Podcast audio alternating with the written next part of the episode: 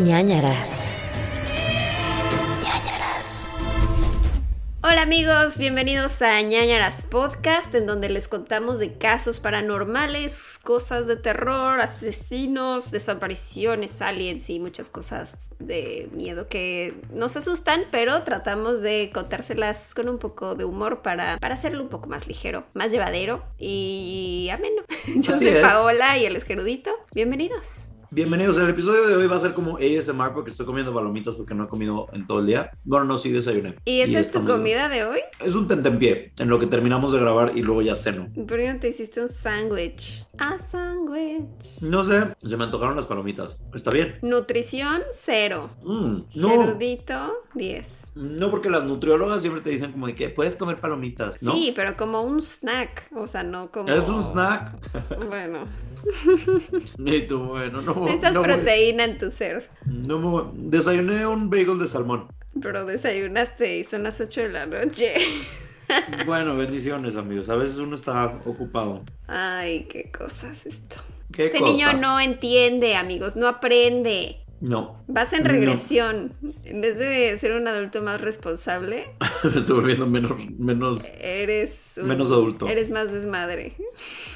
¿Dónde está tu salud? Las prioridades. No, hombre, ya. Ya Pero- que ya acabaron. Hombre, ya. Pues es que al final del día, ¿qué? O sea, X. o sea, lo que pienso es como, ahorita voy a enfocarme en tener mucho dinero. Y eso es lo que quiero en mi futuro, amigos. Quiero mucho dinero en mi futuro. Y ya después ya me enfoco en como estar, no sé, saludable, perfecto. Y ya. No, porque qué tal que en tu explosión de sobretrabajo te afecta tanto tu salud que luego tienes que andar pagando cosas de salud y se te acaba ese dinero. Entonces, siempre tiene que Mm. haber un balance. Y un seguro médico. Exactamente. Seguro médico es muy importante, amigos. Y ahorros. Tips de adultos aquí en. Ay, es que como ahorra uno, es muy difícil. La vida, ya. No, va- no vamos a hablar de la adultez porque no es para deprimirnos, es para No. pasarla bien. Aunque también nos bajonean los malditos casos de los que hablamos, pero. Sí, tampoco es como que este es un podcast feliz. no, o sea, sí es un no es motivacional. O sea, sí, sí queremos que sean felices, pero pues también vamos a hablar de lo horrible que son las cosas en el mundo. Oye, ¿viste a la mujer esta que habla con los aliens? Ic, ic. Ujú. No me sale, pero es que me recuerda al de Mars Attacks. Me cae increíble, la amo. Maffe Walker. Mafe Walker. La amamos. Porque además es como Maffe Walker Star Speed. O sea, tiene el nombre más de Star no. Wars. ¿Se llama Starspeed? Ujú. No, Starseed, ¿no? No sé. Star algo. Es como casi Star Walker. Sí, es que son, o sea, como los Starseed son como estos, o sea, cuando descubres que tienes como, ¿Qué? o sea, como que un linaje alienígena, eres un niño de las estrellas, un Starseed. Así es. Pues no sé. Eh, así, pues, me choca que luego, ¿Qué? como hay mucho fantoche, luego no se toma uno en serio estas cosas. Claro. Y sí hay gente que, Que que nos sí son auténticos. No, esto. o sea, no por nosotros, pero como que Ah, sí hay gente que estudia bien el tema ovni o el tema de chakras y la glándula pineal. no sé, eh, la metafísica. Y luego salen personas como esta que dices, Qué divertido meme. Ajá. Si podemos... Pero inténtalo, ¿qué es como pasa? liberador. Es liberador.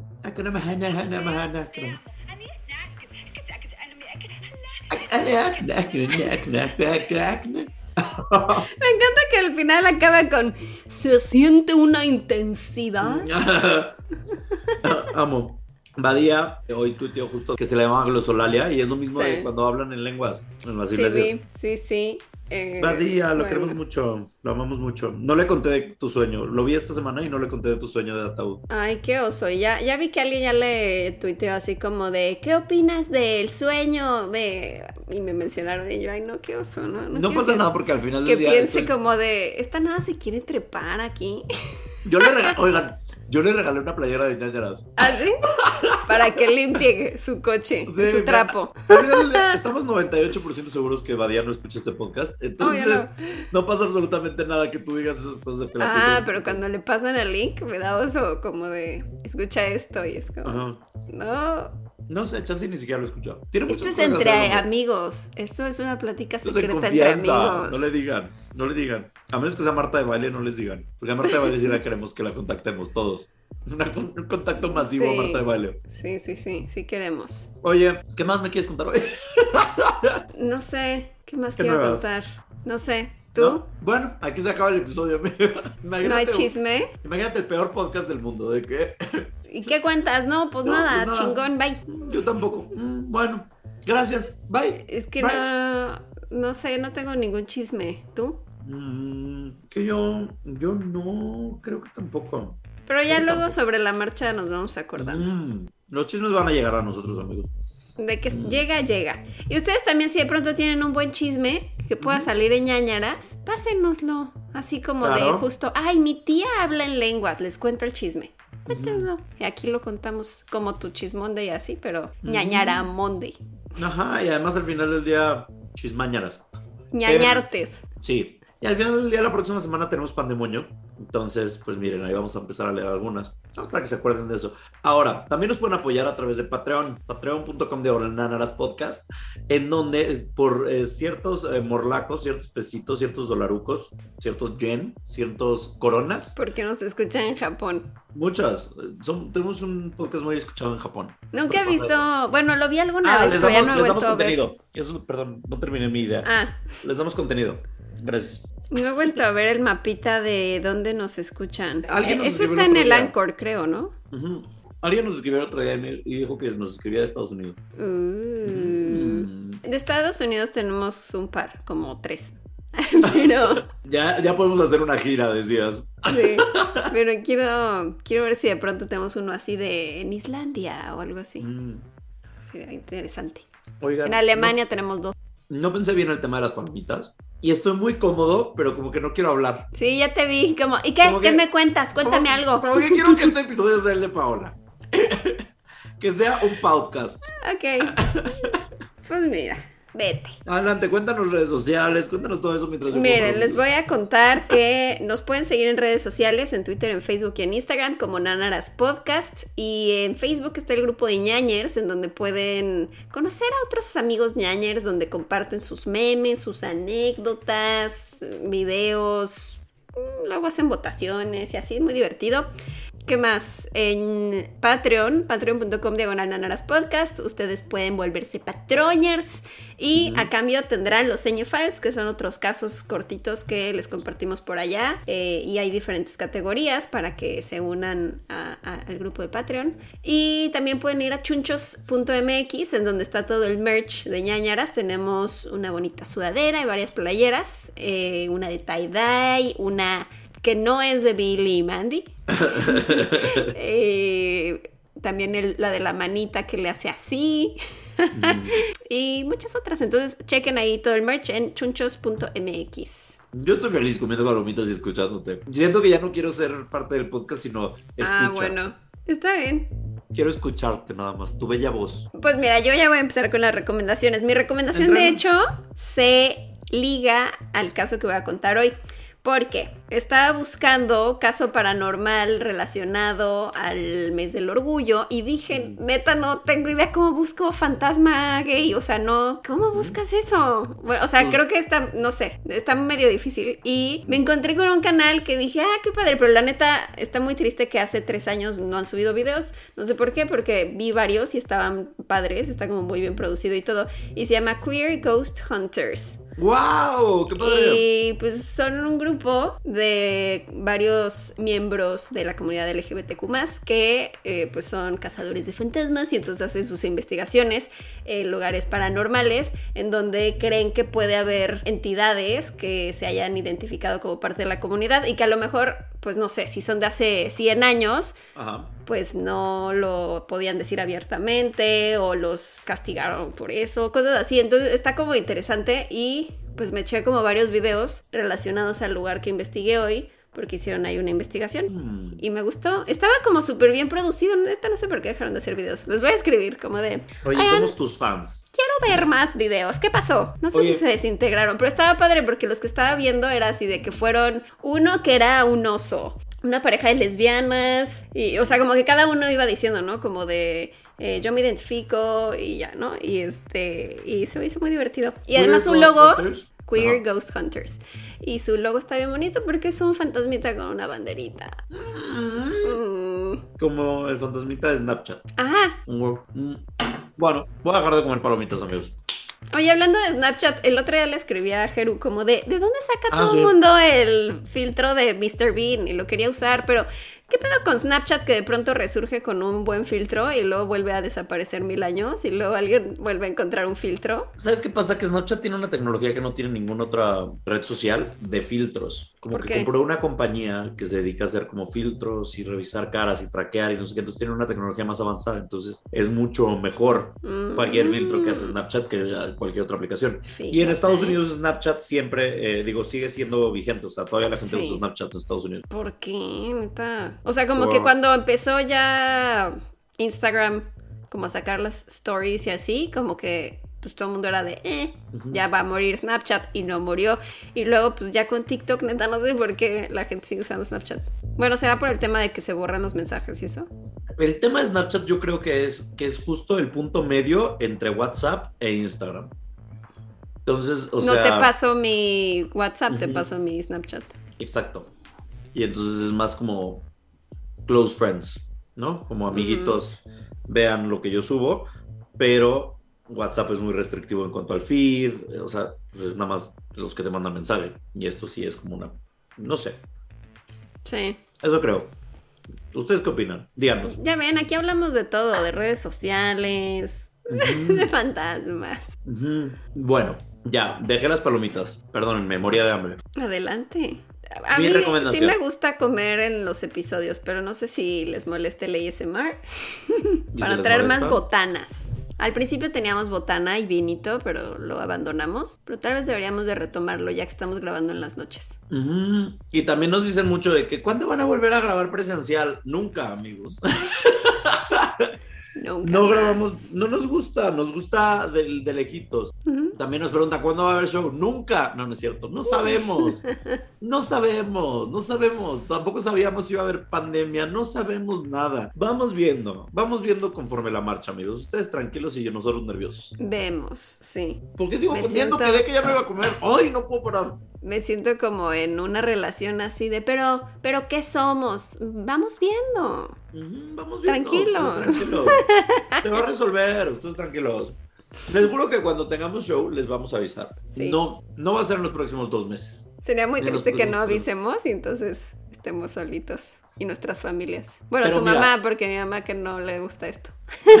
Pero mira, el otro día lo estaba pensando y dije, si tú, por ejemplo, tienes un show y no lo llenas, en realidad sí lo llenaste, nada más no de humanos viviendo. Tal vez lo llenaste de, de- de fantasmas. Entes paranormales. Cada asiento vacío es un fantasma ocupado, ¿no? Pues Quiero sí. creer. Pues sí, fíjate que sí. Si yo fuera un fantasma iría a todos los shows, ¿sabes? O sea, de que, ah, pues, qué padre ser un fantasma del Auditorio Nacional, que hueva ser el fantasma de una casa que nadie renta nunca. Bueno, Me acordé ahorita algo random. El otro día, o sea, como que ya van varias veces que veo por mi casa un lugar donde pues hay una psíquica porque tiene su letrero típico afuera como de la manita y así. Como que he pensado así de, ¿será buena? Entonces el otro día me puse a investigar en internet. Como que varios decían, no, es buenísima, no sé qué, me quitó un attachment, ya sabes, como un chocorrero. un chocarrero. Ajá. No sé si ir, debería de ir. Que Sí. Siento que más bien, ¿qué tal que, que te hace un embrujo para quitártelo? Traías pegado este ente, el niño del hombro, pero ya te lo quité. Pero tienes Pues que venir está otras bueno. tres citas para que se te ca- acabe de quitar. Pues mira, yo soy de la idea de que si te funciona, o sea, si te sirve y lo sientes como algo padre, pues síguelo haciendo. Si, si vas y ya has vivido experiencia y te da igual, pues ya no regreses ya, ¿no? Igual y voy nada más para contarles. ¿Mm? Bueno, yo les voy a recomendar una serie, no, mentir, una película. Oye, nosotros íbamos a hablar de Stranger Things ahora que me acuerdo. Ah, Oye, Pues ¿no mira, todavía- hablar de Stranger Things? mm, estaba pensando, en, en dos semanas sale el final de las temporadas. Ah, ¿por qué pues no mira, hablemos, sí, cuando se acabe. Hablemos ya cuando acabe la temporada 4. Hablemos de Stranger Sí. Things y recomendamos Stranger Things. ¿O no? Nunca sabes, porque a nosotros nadie nos paga y no lo decimos por felicidad, lo decimos con desdén, pero nadie nos paga. Aquí todas nuestras recomendaciones son reales, verídicas y fidedignas. O sea, que no crean que si les recomendamos algo es porque nos están pagando. Aún. Llevamos Así nada es. más 120 episodios, entonces yo siento que ya estamos a nada de que nos 124. paguen. Ajá, estamos a unos 32 de que ya nos paguen. Ajá. El punto es que el- la recomendación del día de hoy es una película que se encuentra en. Hoy, ¿por qué no investigué esto antes? Se llama Palm Springs. Palm Ah, Springs. sí. Sí. Fíjate que la empecé a ver un día y ya no la terminé de ver, pero me estaba gustando. Está muy buena. Me gustó mucho. La encuentran en Star Plus. Está muy buena. Es una comedia que tiene que mucho sustinte de sci-fi y tiene toda esta premisa de cuando reviven un día varias veces, como Happy Death Day, se llamaba. Happy Death Day o Groundhog Day o todas estas películas en donde el protagonista tiene que aprender algo pues para crecer como persona y mientras no lo aprenda va a seguir repitiendo el mismo día taca, taca, taca, taca, millones de veces, ¿no? Traca, traca, traca, traca. Traca, traca, traca, traca. Entonces, Andy Samberg, Kristen Milioti, grandes actores, divertidísimos. Muy buena película, muy entretenida, muy buenas partes de comedia y, este, y tiene toda esta parte de sci-fi. ¿Por qué las recomiendo en este podcast? Porque sí tiene mucha parte de sci-fi, todo este tema de que por qué regresa el día otra vez. Y también hay partes un poco, no gore, pero hay partes un poco de película de terror o un poco de violencia, porque la única forma de que revivan el día bueno, son dos formas para revivir el día. Uno es quedarse dormido y la otra es morir. Entonces, mueren varias veces. Hay muchas muertes en la, en la película. Eh, Entonces, está como, supongo que decente recomendárselas aquí en Ñaña. Se las recomiendo. Está buena, salió en 2020. Palm Springs, Andy Samberg. Chequenla, búsquenla. Me cae muy bien Andy Samberg. Sí, lo queremos mucho. Tengo Ni como siquiera- un pequeño crush con él. Sí, siento que tiene un buen pito. Yo no lo digo por eso, nada más porque se me hace muy chistoso. Ah, yo también, entonces. Por eso lo decíamos los dos. ok. Ajá, sí debe tener un buen pito. Tu Bueno. Big Dick Energy que le dije. Sí tiene, sí tiene, sí tiene. Igual que Pete Davidson y... Que el otro día veía que había dicho la Kardashian justo como de, ay no, pues, o sea, yo cuando le llamé no fue como porque quería una relación, nada más me habían dicho que tenía Big Dick Energy. Órale. Bueno, pero es que además yo dije, ¿qué, qué es esto? Porque decía que tenía BDE, o sea, como BDE. Big Dick Energy, Ajá. y, y yo estaba DTF, DTF, down to fuck. ajá, Ajá. como de dispuesto a... Dispuesto No. a fornicar. Yo estaba aquí dispuesta. LPF. listo Ya para siendo. fornicar. Yo estaba yaciendo y el que yaciendo. tenía la energía, ¿no? Me encanta. Y pues Em. ya, mira lo que pasó. Para que vean las historias de amor. de este- O sea, yo creo que sí tiene mucho Pene. Big Dick Energy porque... Podría ser. Pues ahí Mira, se quedó. Y no siempre es bueno, amigos. No siempre es bueno. Puedes tener un Es una maldición. creo que lo importante de tener un gran pene es la mentalidad y la actitud de un gran pene. Puedes no La tener energía. un gran pene, sino nada más es energía. Tienes que tener esa vibra, porque hay personas que tienen gran pene y los he visto y no tienen buena energía. Y hay personas que tienen una gran energía y no tienen un pene tan grande. Entonces, no se fijen en penes, fíjense en energías. Ñañaras 2022, dándoles consejos de vida. ah, ah, ah, Libérense, hablen en- con los alienígenas. Bueno, eh, después de esto, Cuéntanos tu historia ah, de empiezo hoy. yo. Ay, Mm. no voy a poder comer. Tú bien. hablas del true crime, Bueno, de el crimen real, realísimo, el más real les voy a contar, ¿eh? el más real de los reales. Pues miren, como esta semana es la semana del orgullo en México y bueno, en el mes en general y pues ya no nos quedan episodios hasta julio, eh, yo sí me enfoqué en un tema LGBT, le- se le dijo a Pau, pero no, Pau yo claramente- también, ¿Ah, pero sí? sí? te voy a... ¿Ves? Ni me haces caso, nada más No. comes y comes. Llegué- O sea, que mi que vi- caso, o sea, los de Ghost, Queer Ghost Hunters fueron al lugar del Ajá. que voy a hablar y entonces voy a contar como varias cosas que descubrieron ahí Ah, pero que sí tienen que ver con la relacionadas a fantasmas Ah, LGBT. Yo pens- Mm, ¿Ves? No. Es que hace rato me mandó un WhatsApp histérica. En mi mente estaba histérica, en realidad no lo fue. Diciendo, no encuentro nada de LGBT, no sé qué. Está bien No, y es difícil". que ay, ya les habíamos Ya, dicho ajá. que yo soy muy, yo no soy organizada y Heru es muy niño de los plumones y entonces él tiene en un drive apuntados todos los episodios que ha hecho y me encanta que yo tengo así como 5 sí, 20 no, otros cinco sí, y así. Y, Y, esos entonces cinco me los he apuntado dice... yo. Ah, sí, ¿verdad? Porque qué Claro. raro, no recuerdo haber puesto esto. No, por supuesto que yo hago la chamba por los dos, pero ¿por Me qué estás incentivando. Así Ajá, como, para uno mira. incentivarte y dos, que te des cuenta, como hoy, lo importante que es ese drive. Sí, porque no sabía si ya había hecho eso o no. Y también lo que me pasa es que como escucho puros podcasts paranormales, luego ya escuché estas historias, pero no sé si es porque tú me las contaste o porque yo las dije o porque las escuché en otro podcast.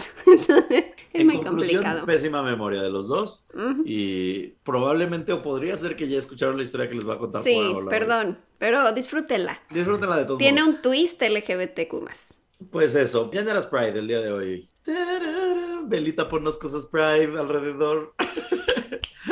Este, les voy a contar todo acerca de los Bonnie and Clyde gays. Uh, Sus nombres son Nathan Leopold y Richard Loeb. Loeb. Loeb. Loeb. Loeb. Mm. Nathan, ¿ok? Nathan, ¿ok? ¿Cómo lo vamos a distinguir? Pensemos en Nate de Gossip Girl. No Sí, pensé en él. Pero miren. Y luego dije, no, tengo que pensar en Nathan Drake de Uncharted. Pero Ah, no, Mira. Nathan Mira. Drake de Uncharted. Cualquiera el de que los dos. sea, los dos. Y luego tenemos a Richard Loeb, que a los Richard le dicen Dick, que significa pito. Como Dick. Grayson. como Dick Grayson, Ricardo Tapia. Eh, entonces, ¿por qué Tapia? ¿A quién se le ocurrió eso? Bruno. Díaz, Ricardo Tapia, ¿de qué? o sea, ¿quién fue el creativo que dijo como, A lo mejor era un Ricardo Tapia. Y entonces imagínate lo chingón que fue que dijo, ¿por qué no se llama como yo? ¿Quién ¿Por me va a decir que no? o sea, Se porque llama Ricardo Tapia. Bruce y Bruno sí, y Richard Grayson, o sea, Dick y Ricardo, pues, sí. O sea, los nombres sí, el problema es el apellido. ¿A quién se le ocurrió cambiar Wayne por Díaz Y Tapia por Grayson. Tapia? Ajá. Mínimo O así como hijo gris. Sí, o, o algo con G, no sé, Guerrero. Granada. o Granada, ajá.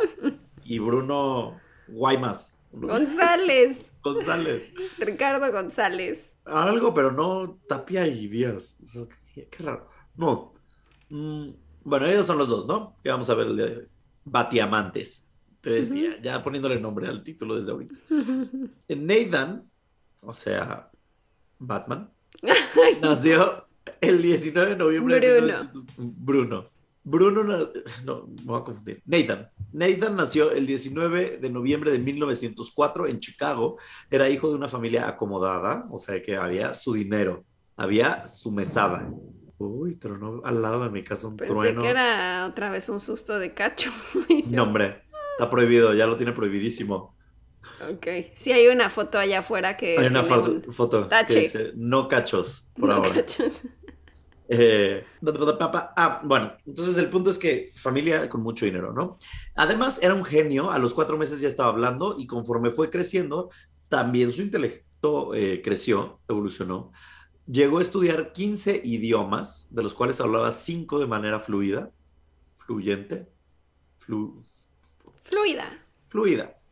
Era un especialista en las aves, era como su hobby. Lo que más le gustaba en la vida, las aves, ¿ok? También, Como Ricardo Tapia. ¿ves? Pero él No, era no Nathan. Sí, sí, regresamos. Nathan Ajá, de Gossip Girl. Nathan, Gossip Girl. Te dije que nos íbamos a confundir con las analogías de los batiamantes. Sí. Era un especialista en las aves y en el campo de la ornitología, que es el estudio de las aves, pues si ustedes no lo sabían, logró varios avances cuando era nada más su hobby y era como que, ah, por cierto, descubrí tal cosa y todos de que, ¡Oh! No manches, qué bárbaro, Nate. Por otro lado tenemos a Ricardo Tapia, Richard Loeb, Loeb, que nació 11 de junio de 1905, o sea, un año después, un año más joven. También venía de una familia con dinero. Su papá era el vice- vicepresidente de Sears. O sea, imagínense que sí había dinero, Oye. dinero Ujú. fuerte. Su mamá era una familia eh, bastante rica y Richard también era extremadamente inteligente, ¿ok? Los dos súper cerebritos. Por lo que eh, se salta varios años escolares. Para los 17 años ya se había graduado de la Universidad de Michigan. Ajá, súper top, súper inteligente este dude. Wow. Cabrón, ¿no? Em, se metió a estudiar leyes después. Sus hobbies eran jugar tenis, conocer a más personas y leer eh, novelas de detectives. O sea, ir a fiestas y reuniones, platicar con gente. O sea, digamos que Richard era un poco más extrovertido, le gustaba el tenis y mm, etc. ¿No? Y como que platicar en fiestas. Y luego Nate eh, era más introvertido, le gustaban las aves, sabía muchos idiomas. ¿Qué? Ok, sí. Perfecto. Ambos crecen en Chicago, hasta fueron vecinos, llegaron a ser vecinos de que a tres cuadras, no, tres cuadras, no, tres casas de distancia vivían y se fueron conociendo más y más y entran los dos a la Universidad de Chicago, donde descubren que los dos eran fans del crimen real. Oh, como Eran ñañers. Ajá. Nate decía que estaba muy interesado en el concepto de superhombres de Nietzsche. Nietzsche. Que Nietzsche tenía esta teoría que existen los superhombres, que son personas que tienen un intelecto tan superior y- o habilidades tan extraordinarias o capacidades tan extraordinarias que estos superhombres no deberían de estar regidos por las leyes del hombre. ¿Ok? De ahí, Y él pensaba que él era uno de ellos. O sea, de ahí nace el concepto de los superhéroes, justo de los superhombres de nicho. Nicho, según uh -huh. yo. De nicho, hinojosa. De Nietzsche nicho hinojosa. O chance no, chance les estoy mintiendo. La verdad no tengo idea creo de los superhéroes. Pausa habría más, pero no sé cuándo, o sea, como que sí, tiene sentido. Nietzsche era más o menos de la época de Superman, ¿no? O sea, es de 1900. No sé 20 y Superman era de 1929, ¿no? Si no me equivoco. Ajá, o sea, era de los 20, no me acuerdo qué año, pero sí, puede ser. Puede ser que haya ahí una relación, según yo sí. ¿Quién sabe? Porque los creadores de Superman estaban muy chavitos cuando hicieron a Superman. No, sé. Bueno. O sea, me parece más común o más lógico que Nietzsche se haya inspirado, que Superman, los creadores de Superman se hayan inspirado en una teoría de Nietzsche, que Nietzsche se haya inspirado en una teoría de Superman. Sí, no. O sea, no, no fue al revés pero- Me suena más lógico. Bueno, ¿Estás eh, inventando, fue? inventando teorías ya. en- sí, Inventando el origen de los superhéroes en este podcast, vale madres. está bien. Entonces, Es de. No, es del 38. 38, 38. Ok. 38 Superman. Ah, pues entonces sí, super sí se basaron en Nietzsche. Nietzsche. Entonces, obviamente Nate decía, yo soy un superhéroe, un superhombre, ¿no? Yo, el Ajá. primer superhéroe. Y decía, Richard también, porque Richard lo considero mi padre. Entonces empezaron a pasar tiempo juntos y como eran un poquito adolescentes todavía, descubrieron que algo más increíble de ser superhombre o superhumano es ser super gay. Mm, Sí. Entonces empezaron a tener en secreto una relación romántica y sexual y descubrieron la fantasía homosexual, esta maravilla que todo el mundo debería de intentar en su vida. Se los recomiendo ampliamente. 10 de 10, excelente servicio. Entonces, pues ya se vuelven gays el uno con el otro, se gayean y obviamente por la época pues no podían decirlo mucho, pero, y esto es chisme, porque ya saben que yo a mí me gusta buscar los chismes de estos casos. Mientras, no, mientras no es la palabra que busco. Aunque la gente no sabía, o sea, ellos no estaban declarados que eran gays y amantes y novios, sí más o menos ya sabía la gente. O sea, era un secreto a voces. ¿Por qué? Porque hay varias cartas de amor que pueden encontrar en internet, que Nate le escribe a Richard y así. Y en una de ellas se pelean y me encantan sus cartas porque se escriben súper inteligentemente. Utilizan palabras que yo no utilizaría en mi vida, ¿sabes? O sea, de Pues que... tú, tú tienes un léxico muy amplio, así Yo que. tengo un léxico amplio, pero no yo tan... creo que para la época, si escribes una carta de amor, sí lo emplearías. O sea, estaba muy fuerte, o sea, muy, muy bonito vocabulario, muy, muy bonita la prosa que tenían, me gustó. Entonces, en una de esas se pelean y entonces le dice Nate a Rich de que quiero saber, o sea, como que enumera como, necesito saber tres cosas y el objetivo de esta carta son tres motivos. El primero es saber sobre el enojo que tuvimos, cómo estamos, no sé qué la chingada. El segundo es platicar acerca del tema que hemos revisado últimamente, o sea, no lo explica bien. Y dice, y el tercero, quiero saber la naturaleza de nuestra, de nuestra relación y quiero saber si con la pelea que tuvimos y el problema que tuvimos vamos a tener que terminar esta relación o seguiremos como amigos o podemos superarlo, ¿no? O sea, básicamente diciéndole qué va a pasar con nuestra relación y dice en una de las partes, porque no me gustaría que si nos peleáramos, nos enemistáramos, porque entonces la gente diría como, ahí van esos mamavergas, este, peleados. Ujú. Utilizo mamavergas Sí, dije, con- qué fuerte. eh, porque en esa época, yo creo que es el equivalente, porque dijo cocksuckers. ok. Cocksuckers en esa época, en los 10s, 20s, este, 100% era mamavergas, ¿sabes? No era una palabra casual. No voy a decir chupapenes, succiona, succiona plátanos, ¿sabes? O sea, no sé, tragasables. Entonces, por eso lo creo. Muy bonitas sus cartas de amor, por cierto, las vi. Eh, muy interesantes. Están en Google si las quieren ver. Pero bueno, el punto no era eso. El punto es que además de su bonita relación, tenían estos delirios de, de grandeza y entonces ambos comienzan a tener una bonita carrera delictiva también. Entonces empiezan a robar casas eh, empiezan a vandalizar edificios y como nunca los cachaban, esto sentían que confirmaba la teoría de que eran superhombres. Entonces, pues empiezan a como crecer estos actos delictivos criminales hasta que en una casa fraternidad de las de la Universidad de Estados Unidos, roba, se metieron y robaron cuchillos, una cámara y una máquina de escribir. ¿okay? Esto es importante más adelante. Hasta aquí ya vamos por malos pasos, pero todo bien, ellos viviendo su fantasía homosexual, su vida, ellos viviendo como si estuvieran en élite. ¿sabes? De, Netflix. Ellos viviendo su fantasía, no habían lastimado a nadie, todo bien, todo chido, pero eh, las cosas se ponen peores. Psicólogos han analizado que parte de la vida delictiva de estos dos era porque el cometer crímenes era demostrarle al otro que lo amaba. Entonces es como de que, mira, te amo tanto que robo esto por ti y yo me arriesgo a que me cache la policía por ti, lo cual era a cierto punto poético y bonito. No quiero decir que está lindo, pero sí está lindo. Y, o sea, está eh, lindo el amor. Está lindo el amor. Pero no está lindo ellos. Está lindo hacer las cosas por otra persona. Son asesinos. Hacer las cosas por el otro está lindo. No está padre lastimar o herir o eh, robar o cometer un crimen. Pero está bonito decirle, oye, hice esto por ti. Hoy mi pareja limpió este, este estudio por mí, lo ordenó. Ah. Eso es amor para mí. Eso para mí es amor. Ahora, si yo tuviese un novio que le importa el crimen real, yo no sé dónde estaría.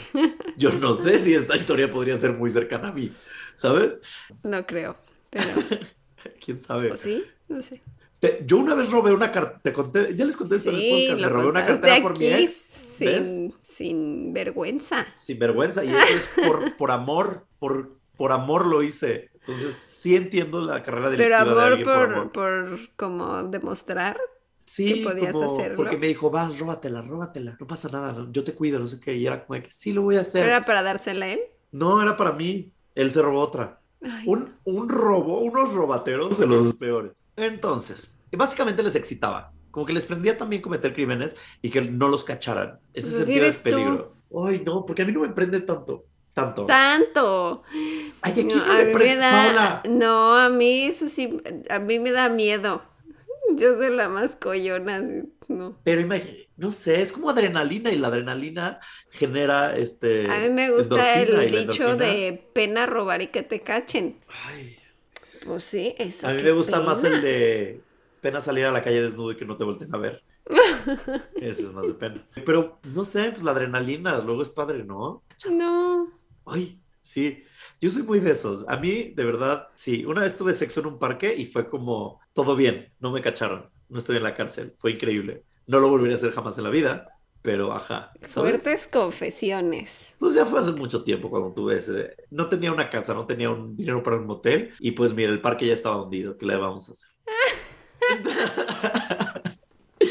Entonces, eh, bueno, el punto es, claramente no paran ahí porque después suben en la escala criminal e incendian un par de propiedades. Aquí ya estamos pasando a, mm, mm, para mí, mm. crimen, crimen nivel 2, ¿no? Ya crimen nivel 2 ya es de miedo, ya, ya estás afectando, ¿no? Realmente grave, gravemente a alguien, ¿no?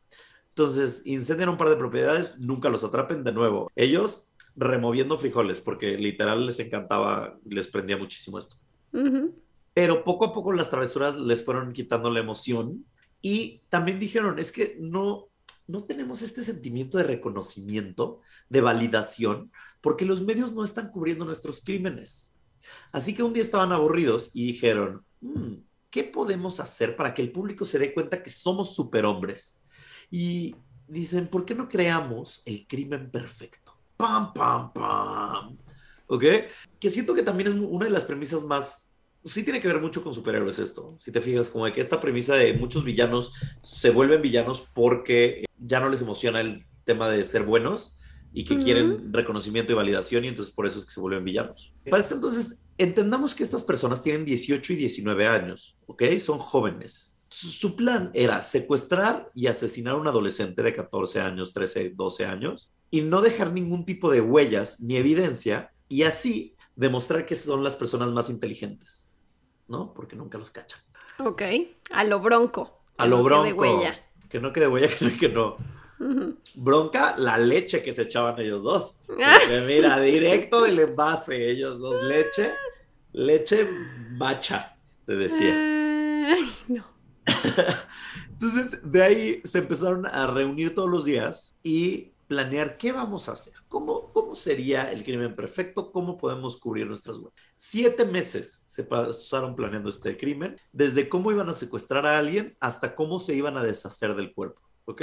Y pues para que pareciera que era alguien más, ellos utilizaron, ¿se acuerdan de esta máquina de, escribir que te digo que se robaron de una fraternidad? Ah, Bueno, pues usaron esa para escribir una nota de rescate, ¿no? Como de que falsa, obviamente, porque su plan era deshacer el cuerpo, pero pedir dinero. Y en esta nota de rescate había instrucciones súper complicadas de cómo iban a ser contactados y era como, casi, casi como relevos. Ellos dijeron, yo voy a hacer mi propio escape room del mundo. Y era Ujú. como de que, carta uno, y la carta uno era de que, nosotros tenemos a su hijo, este, si quiere va a tener que llevar 5 mil dólares a la papelería y en la papelería va a haber otras instrucciones para usted. Y en la papelería había otras instrucciones. en la Sí. papelería del güero. Sí, ajá. Ujú. Y entonces, y luego de que ve con Doña Pelos, y entonces pregúntale de que, qué quesadillas tienes, y entonces ella te va a dar una pista, y esa o sea, ellos, Ajá. como buenos gays, llevando todo al extremo, ¿sabes? Como de Sí. que, güey, Un evento. güey, si vas a matar a, alguien, ya mátalo, o sea, qué necesidad de hacer eso, ¿sabes? Qué necesidad de hacer sufrir a la familia, y hacer todo un evento y un cóctel de, ah, felicidades, Escape lograste room. las pistas, Sí. ajá. Pero so- mira, a ti te encanta So, Sí, sí. así que sí te veo haciendo eso. Sí, porque somos gays, somos extra. O sea, es como de que, ay, te invito a cenar a la casa. ¿Qué hace un hetero? Pone unos abritones y se pone su playera del Real Madrid. ¿Qué hace una mujer? Ay, pues mira, compré un poquito de vino y este, no sé, puse unas carnes frías, puse unas botanitas, palomitas, así. ¿Qué un hace un gay? de cilantro. Mousse de cilantro básico, siempre. siempre, siempre, las, siempre, todas. Eh, ¿Qué hace un gay? Ay, hola, bienvenido. Este, te hice una noche temática hawaiana. Tengo cócteles de luau y tengo no sé qué, y mai tais, y te, te hice como unas tapas de jamón macerado con piña y no sé qué. Y es como que, güey, gay, cálmate. Cálmense, gays. ¿Sabes? Cuando Pero digo si esto, eres un poco esa persona, sí, sí, sí. eh, completamente soy esta persona. Sí. Esta es mi homofobia internalizada hablando en estos momentos. 100% estoy diciendo cálmense gays para hablarlo en terapia más adelante. 100%. Tenemos que Ah, yo quiero hacer una cena de estas de Murder Mystery. Me encantan. Te pasó el- Nunca he ido a una. Tú Es sí. que yo fui a una el Halloween antepasado a casa de Mirta, una amiga Ah, nuestra, sí. y tú no estabas en esa fecha. No pudiste ir. Estuvo padre. Estuvo padre. Pero podemos hacerla. Hagámosla. Te mando, te mando los. Te mando el, lo que ellas compraron para hacerlo. Estuvo muy bueno, pero lo único que no me gustó es que fue muy predecible. Entonces yo estaba recabando datos, encontrando pistas de que no, ese es, un, ese es un falso sospechoso. Y sí era. Y era como, "Ay, qué hueva. O sea, tan fácil, tan sencillo. Sí. Y entonces te dan como pistas de, tú durante las pláticas tienes que decir, eh, número uno, que tu coche es un- una suburban. Número dos, que se te mancharon los pantalones de vino. Y número tres, que este, tienes tres gatos y dos hermanas. Entonces, literal, durante toda la cena o la fiesta o La la pasas reunión, hablando de eso. están platicando de cualquier cosa y de repente dices, estás en personaje, porque es como una hora o dos horas, estás en personaje y es como, ay, ¿tú qué haces? No, yo soy bibliotecario y se me manchó el pantalón, tengo una suburban, ¿ya sabes? Y luego vas con otros y vas viendo y así, entonces vas recabando datos. Está interesante, está padre, sí, recomendable. Pero bueno, eh, esos somos los gays, básicamente. El punto de ellos era, si lo hacemos complicado, la policía no va a seguir la pista o se van a tardar en encontrar las pistas y entonces, por ende, se van a tardar en encontrarlos. Bueno, Ujú. Siguiente punto. ¿Quién iba a ser la víctima perfecta? Entonces fueron a sus ex escuelas, las ex escuelas de primaria y secundaria, y encontraron en una de sus ex escuelas, que es Harvard, por si la han escuchado, una escuela muy, No, la muy verdad no. distinguida, muy distinguida, Harvard. muy reconocida. Harvard. Es como Hogwarts. Eh, encontraron a un adolescente de 14 años llamado Robert, que le decían Bobby Franks. Él era hijo de un relojero muy famoso y lo conocían porque además vivía enfrente de los papás, de, enfrente de la casa de los papás de Rich. Y era como el primo lejano, o sea, como, como su tercer primo lejano. ¿Cómo se dice? O sea, como que sus Mm, papás, Sí, los no sé, de- tercera generación. ajá, los papás El de Rich. primo lejano. Ajá, eran primos muy lejanos. Muy, muy, muy lejanos. Ajá. Así que el 21 de mayo de 1924 ponen manos a la obra, rentan un coche, pasan por la escuela y ven a Bobby que está saliendo de la escuela y le dicen, hey, tú, Bobby, Bobby. Y entonces Bobby, vámonos. Bobby voltea y dice, ¿qué onda? ¿Qué once con Beyoncé? Y entonces le dice como de que, y entonces le dicen como, hey, súbete al auto, súbete al carro, vamos hermano, vamos viejo, te daremos un aventón. Y entonces Bobby dice, no, viejo, no pasa nada, yo puedo caminar, estoy a unas cuadras de distancia. Y entonces le dicen, no, Bobby, Bobby, vamos, Bobby, no seas un aguafiestas, Bobby. Y entonces se sube Bobby para no ser un aguafiestas. Ay. Esta recreación claramente no fue así, pero Sí, algo fue así. así, claro. Bueno, fue. nuestra mente fue así. Ah, ya sé cómo lo convencieron, porque a Bobby, Bobby eh, era fan del tenis. No sé por qué yo pensaba de las garnachas. Y entonces No. le dijeron, vente, vamos. No. Con Doña eh, Pelos. Rich, Rich, ¿te acuerdas que le, le gustaba jugar tenis? Entonces le dice, Bobby, te quiero hablar de mis raquetas y de mis eh, Ay, no. jugadas, Bobby. Y entonces ¿Cómo Bobby cayó? dice, super sí, jalo, voy. Y Oh, entonces, raquetas. Hablemos de raquetas. Hablemos de raquetas, hombre. Me gusta ese tema. Y entonces se sube al coche. Nate está manejando. Se sube a la parte, al copiloto con tú. Y Richard estaba en el auto, en el asiento de atrás. ¿Ok? Una vez que Bobby se sube al asiento del copiloto, cierra la puerta. Rich, de la parte de atrás, saca un cincel y se lo clava en la cabeza. Repetidas veces. Ay, Ajá, ajá cuánta brutalidad. él esculpiendo, porque gays, fans de las finos artes. Entonces dijeron, yo, mira, el David aquí, aquí esculpo. Y entonces, pues ya que lo esculpió, le esculpió el cráneo, se empezó a sangrar y todo, sangre por todos lados, lo agarró y lo jaló para atrás y lo llevó para atrás el, el cuerpo de este hombre, de Bobby, y lo amordazó para que no pudiera este, como gritar ni pedir ayuda Ah, ni pero que no nada estaba muerto. pues ya estaba medio moribundo. Entonces ya lo amordazó en lo que moría. Bueno, eh, el cuerpo de Bobby lo pusieron en el suelo del coche y entonces ellos lo que hicieron fue manejar al sur de Chicago, Chicago, y cuando cayó la noche le quitaron toda la ropa a Bobby, sus pertenencias, y lo escondieron en un mini túnel de drenaje. En Estados Unidos de repente hay como estas zanjas y luego tienen como mini túnelcitos, Como de Pennywise. como de Pennywise. Ajá, un poco más chiquitos que los de Pennywise, porque están como en eh, medio como praderita, ¿sabes? Y son como mini tunelcillos. Sí. Y entonces lo escondieron ahí y eh, para que no lo reconocieran le echaron ácido en la cara Ah, y ácido en los genitales. ¿Por qué? Porque decían ellos que entonces no iban a saber ni siquiera si estaba circuncidado o no, entonces iba a ser más difícil encontrar quién era. ¿No sería mejor en las huellas dactilares? Fíjate que no lo...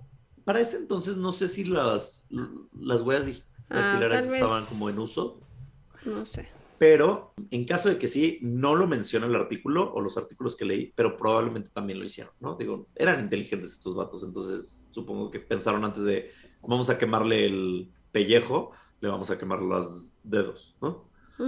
¿Cómo se llama el pellejo? Prepucio, prepucio, ok. Prepucio. Precipucio. ¿El precipucio? Así del precipucio. De, de ahí ambos regresan a Chicago y cuando llegan ya hay gente buscando a Bobby, así que Nate le llama a la mamá de Bobby y le dice, hola, soy George Johnson, yo he secuestrado a Bobby y pronto recibirás una nota de rescate. Pero de repente es como yucateco, ¿no? Es que eh, cambió la voz porque si no lo iban a reconocer muy fácil. Ah, ok, ¿Estás juzgando mi interpretación de Nate? Entonces, al día siguiente, la mamá recibe la carta donde le pedían 10 mil dólares. Y mientras tanto, ellos lo que hicieron fue quemar toda la ropa de Bobby, todas las cosas que tenían, y limpiar la sangre, obviamente, del vehículo que habían rentado para esto. Claramente no era un coche de ellos, porque si no, hubiera sido muy sencillo. Obviamente era un coche rentado. Entonces, después de ese arduo trabajo, se pusieron a jugar cartas, lo cual me encanta porque primero entierras a uno y luego juegas uno. Maravilloso. Oye, por ahí seguían teniendo 19 años. Sí, 19 años. No, 20, 20. Fue este en el 24 y uno nació en el 1904 y otro en 1905. Entonces 19 y 20. Mm, ok. Ajá. Es lo mismo, pero sí. Sí. Cuando se enteraron que los familiares de Bobby recibieron la carta, volvieron a llamar. Hola, soy George Johnson. Bomba, soy George Johnson. Y entonces le dijeron, así va a funcionar el pago, ¿ah?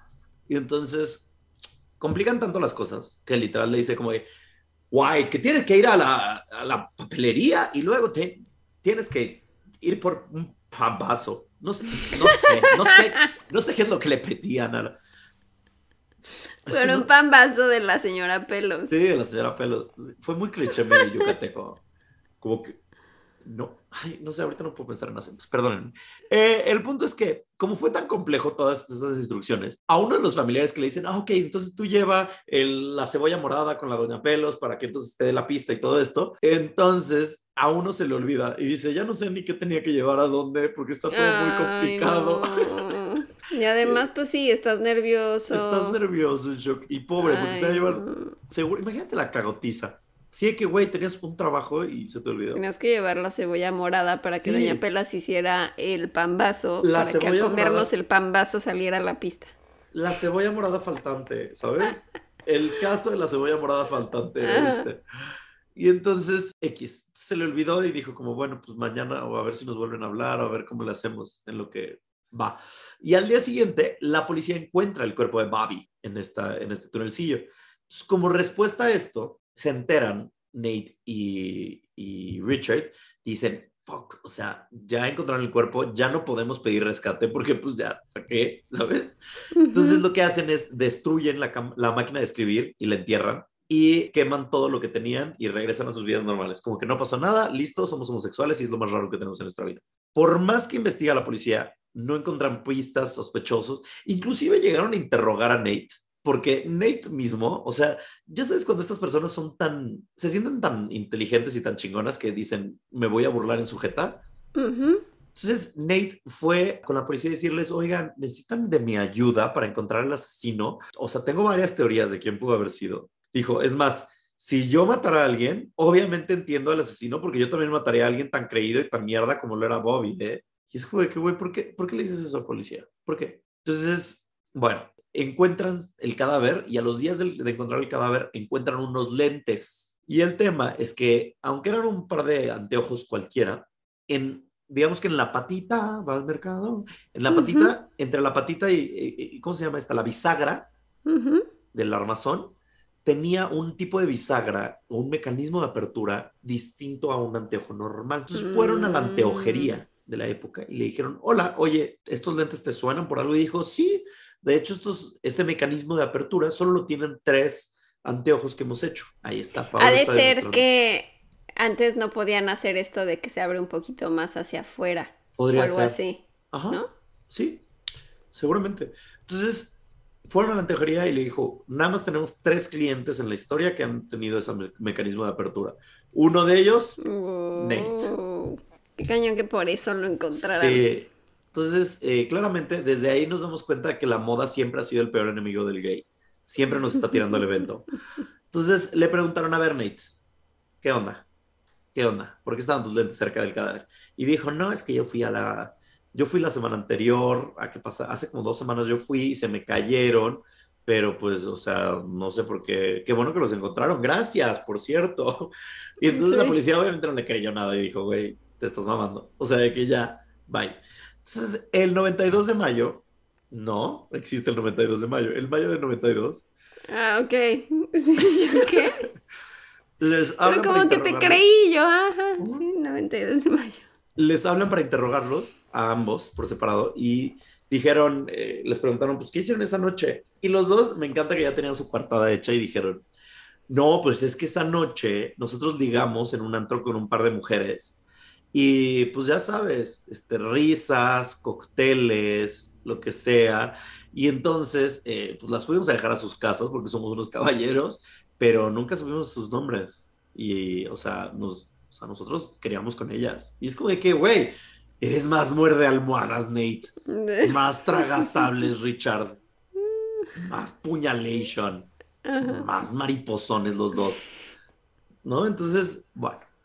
Eh, el chofer de Nate. Ah, y entonces le dicen, bueno, entonces ese día ustedes estaban ligando, ¿no? El día que desaparece Bobby, ¿no? Sí, Ajá. sí, sí. Entonces van con el chofer de Nate, problemas de ricos, y el chofer de Nate le dice, ah, no, es que yo el coche de Nate lo llevo reparando como tres semanas. o sea, ni siquiera tenían el Y coche. era el único coche con Era el, el que único podrían coche. haber llevado Ajá. a las chicas. A las morras. Ajá. Entonces, eh, dijo, no había ni siquiera forma de que lo sacaran de la cochera porque le quité las llantas y le quité un montón de cosas y no se las he puesto. Una semana después, sigue buscando la policía, armando el caso y aparece la máquina de escribir.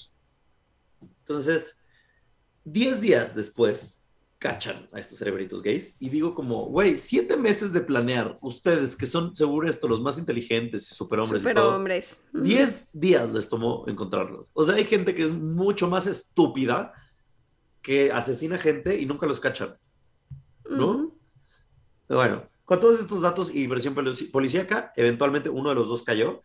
Richard fue el primero en caer y dijo que todo había sido un plan de Nate y que él solo estaba en la cinta de atrás. sí, rajó. Sí, rajó. Y entonces doblegó Nate y dijo, eh, la verdad es que yo solo iba manejando y Richard fue quien asesinó a Bobby con el cincel, estaba en la parte de atrás, de hecho, y contó toda esta historia. O sea, sí fue más, de hecho, así, ¿no? Ajá. O sea, sí, el asesino, o sea, el que cometió el crimen fue el Fue otro. Richard. Bueno, ahora, el tema es que llevan ambas confesiones al juicio y Nate voltea en una de las pláticas que tiene con Richard, así de que enfrente lo que sea, y le dice, por favor confiesa, confiesa que fuiste tú, porque si no mi mamá me va, me va a regañar. Ay, no, ese es su gran Ajá. peligro, así como su Ajá. peor preocupación. Y entonces Richard decía que, güey, yo no voy a confesar por un crimen que no cometí, lo cometiste tú. Entonces se echaban la bolita el uno al otro y también se echaban las bolitas antes de eso. Eh, sin embargo, la mayoría del jurado aclaró que no había una línea de tiempo clara y que cualquiera de los dos pudo haber sido el asesino. O sea, lo que yo les conté pudo no haber sucedido de ese modo, pero esa es la teoría más eh, que más creen. Plausible. Plausible. Ambos admitieron que lo habían hecho porque buscaban algo más aventurero, más aventura en su vida y que querían ser superhombres y que los medios lo cubrieran y cometer el crimen perfecto. Pero se sintieron decepcionados porque cuando mataron a Bobby, dijeron que los siguientes días, pues no cambió nada. Dijeron, ah, pues me sentía hasta igual que antes de matarlo. O sea, como que no, no cambió nada mi Sí, vida. o O sea, no- ¿qué iba a cambiar, mijo? O sea, sí lo cubrieron los medios, pero ya que te habían atrapado. Pues sí, pero además es como, o sea, mataste a alguien y te sientes igual que hace que antes de matarlo. Sí hay, hay un grado de psicopatía, sociopatía raro, Ah, sí. ¿no? También. Sí, o sea, sí, sí. yo si mato a alguien, o sea, de que me encierro, o sea, huyo del país, o yo qué sé, o encuentro mis opciones y me encierro y me apanicaría saber que quité una vida, ¿sabes? O sea, de que el... Y el güey súper de, ay, pensé que me iba a sentir mejor. Ajá. Como que me iba a dar alegría. al ego. El juicio duró 32 días, fue todo un espectáculo mediático, recibieron la atención mediática que querían. Con los contactos y dinero de las familias, contactaron o contrataron a uno de los abogados más fuertes del país, que se llama Clarence Darrow, y le dieron lo que hoy en día equivale a 22 millones de pesos por sus servicios. Wow. Clarence dijo que si iban a juicio probablemente les darían pena de muerte, así que él dijo, nuestra mejor opción es que se declaren como culpables. Ambos se declaran como culpables. Clarence, por ejemplo, es, o sea, se volvió como una leyenda de las leyes y del derecho porque dio un discurso que dicen que duró 12 horas seguidas, Wow. 12 horas de speech. Qué Clarence. Darrow. Y hoy en día es uno de los discursos más sonados debido a que él lo que hizo fue, en vez de decir como mi cliente es, es inocente, decía, él se enfocó más en lo cruel y terrible del sistema legal y el sistema ju- de, de juicios de Estados Unidos y por qué la, el, los, el gobierno de Estados Unidos se está enfocando más en castigar y ser más punitivos contra los criminales en vez de reformar a los criminales y ver cómo podemos mejorarlos para que la sociedad mejore, no la sociedad se estanque. Entonces, eh, después de 12 horas de speech, todo el mundo mareado, el juez dijo, güey, tienes razón. O sea, 100% de lo que dices me checa y estoy ok con lo que dices, pero, o sea, Pero me sí- choca. me choca y me checa. Pero, o sea, de que tus clientes sí mataron a alguien. O sea, de que, ajá, tienes razón con lo de los juicios, pero mm, mataron a alguien, no podemos hacer Ah. Pero no te hagas güey de lo que estamos Ajá, hablando, ajá. son culpables. Exacto. Y entonces les da una condena a los dos de cadena perpetua más 99 años extra por el secuestro. ¿Ok? Al llegar a la cárcel, los separaron lo más posible, pero los dos lograron verse casi diarios porque se amaban todavía. Que está lindo, perdón. O Perdónenme. sea, que- ¿y toda su vida se vieron? No, espérate, todavía no. Eh, en 1931 mandan a Nate a otra cárcel y meses después mandan a Rich también a la misma cárcel. Ah. Es- está muy bonita su historia de amor, pero. Ay, ¿por qué estamos, sí, por qué estamos sintiendo bonito por ellos? Porque sentimos malos? bien. Sentimos bonito que la gente y las parejas estén Se juntas. Sean Sí. gays, heteros o lo que sea. Pero no sean asesinos. Pero no maten. Eh, ya juntos empezaron a dar clases en la cárcel. ¿Se reformaron? Ajá, y expandir el sistema escolar de la prisión como manera de retribuir el daño que habían hecho. O sea, sí se arrepintieron un, un buen, ¿sabes? Y dijeron, ¿cómo podemos hacer lo mejor de nuestra situación? Vamos a estar toda la vida aquí, pues vamos a ayudar a que sean mejores las cárceles y vamos a ayudar a que eh, la reforma, eh, a reformarlas eh, de manera educativa para que los reos conozcan más eh, y no estén nada más enfocados en sus crímenes. ¿Ves? Los gays, una vez más, organizando, inclusive la cárcel. Entonces, eh, Ay, como ¿quién? en la de Paddington 3, Ajá. Paddington va a la cárcel Ajá. y entonces Paddington vuelve la cárcel un lugar bonito y todo es rosa y todos los presos usan rosa y cocinan cosas ricas. Y Paddington es gay, se sabe. No Pues sé. sí, se sabe. Yo lo veo como un icono gay a Paddington. También dicen que no se puede usar rosa en las cárceles. Ya lo habíamos platicado en este podcast, ¿no? Porque la gente enloquece. No sé. ¿Ah, Sí. sí? Porque al parecer el rosa es calmante, pero después de, estar expuesto a un color rosa durante mucho tiempo, la gente llega a enloquecer. Mm. Ajá. Pues no en Paddington. Que por cierto, ¿viste que fue lo del jubileo o eso de la La reina? reina, ya? ajá. Y la reina usando verde se veía más reptiliana que nunca. Nunca la amamos, la más reptiliana. La más. Pero me gustó que hizo ese video con Con Paddington. Paddington y traía su pancito en la bolsa. su Ella actuando, dando su mejor actuación. Que obviamente sabemos que no es ella, ¿no? Obviamente. ¿No? ¿Es una de sus dobles? Sí, yo creo que es una de los dobles, un clon, un deepfake, algo, pero no creo que sea ella. Un, un reptil. Ajá. Bueno, 28 de enero del 34, Richard lo ataca otro reo en las regaderas con un rastrillo y muere ese mismo día después de que este reo le cort- lo degolla, le corta el cuello. Los rumores dicen, empezaron a decir, no, pues es que fue porque Richard, eh, como obviamente es gay o era gay, le tiró el pedo a este otro reo y pues entonces masculinidad tóxica y frágil y entonces este güey lo mató por eso. Mm. Pero, ah, bueno, luego hablamos de eso. Eh, claramente, como el mundo es hetero y el mundo en esa época no apoya a los gays, se hace un juicio del asesino y le aplauden todos los medios porque mató, a mató al asesino. Sí, que era depravado. ¿no? Ajá, y, y ni siquiera le, le aumentan la condena ni nada. Es como de que, ah, bueno, mataste a un gay, X. Mierdas. Em, años después cachan al asesino, este que mató a, a, a Richard, lo cachan teniendo sexo con otro hombre. Pues era nada más su homofobia Sí. internalizada. Entonces, unos dicen que es caso de closet, pero Sí, tenemos sí. otra parte. Nate, por, por mientras, mientras tanto, está escribiendo una autobiografía que se llamó Life Plus 99 Years, o sea, eh, cadena perpetua más 99 años, que es lo que les dieron, y dijo que obviamente Richard nunca le hubiera tirado el pedo a ese reo, jamás, y que lo más probable, y que él no estaba seguro, pero su teoría era de que este reo le tiró el pedo a Richard y Richard lo rechazó, y como lo rechazó, lo mató. Mm. Ajá. Eh, Nate pasó por muchas de- depresiones después de la muerte de Richard, pero fue un gran preso porque se la vivía arreglando la presión, como les decía, siendo volun- voluntario. Inclusive, por ejemplo, fue parte de una serie de pruebas que se hicieron para encontrar la cura de la malaria. Entonces, él dijo O sea, que- inyectaban ahí como... como malaria y lo curaban y así para ver cómo reaccionaba su cuerpo. Entonces, ayudando y apoyando para todo y dijo que lo único que le interesaba era re- eh, compensar todo el daño que había hecho a Bobby, a su familia y al mundo en general. Por eso quería rehacer su vida.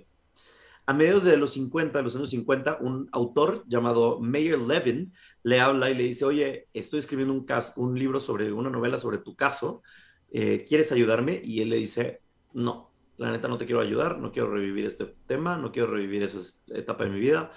Y entonces Mayer le dice, ah, ok, bueno, de todas maneras lo voy a escribir, cuídate mucho. Y lo escribe y se llama Compulsion, la novela, ¿no?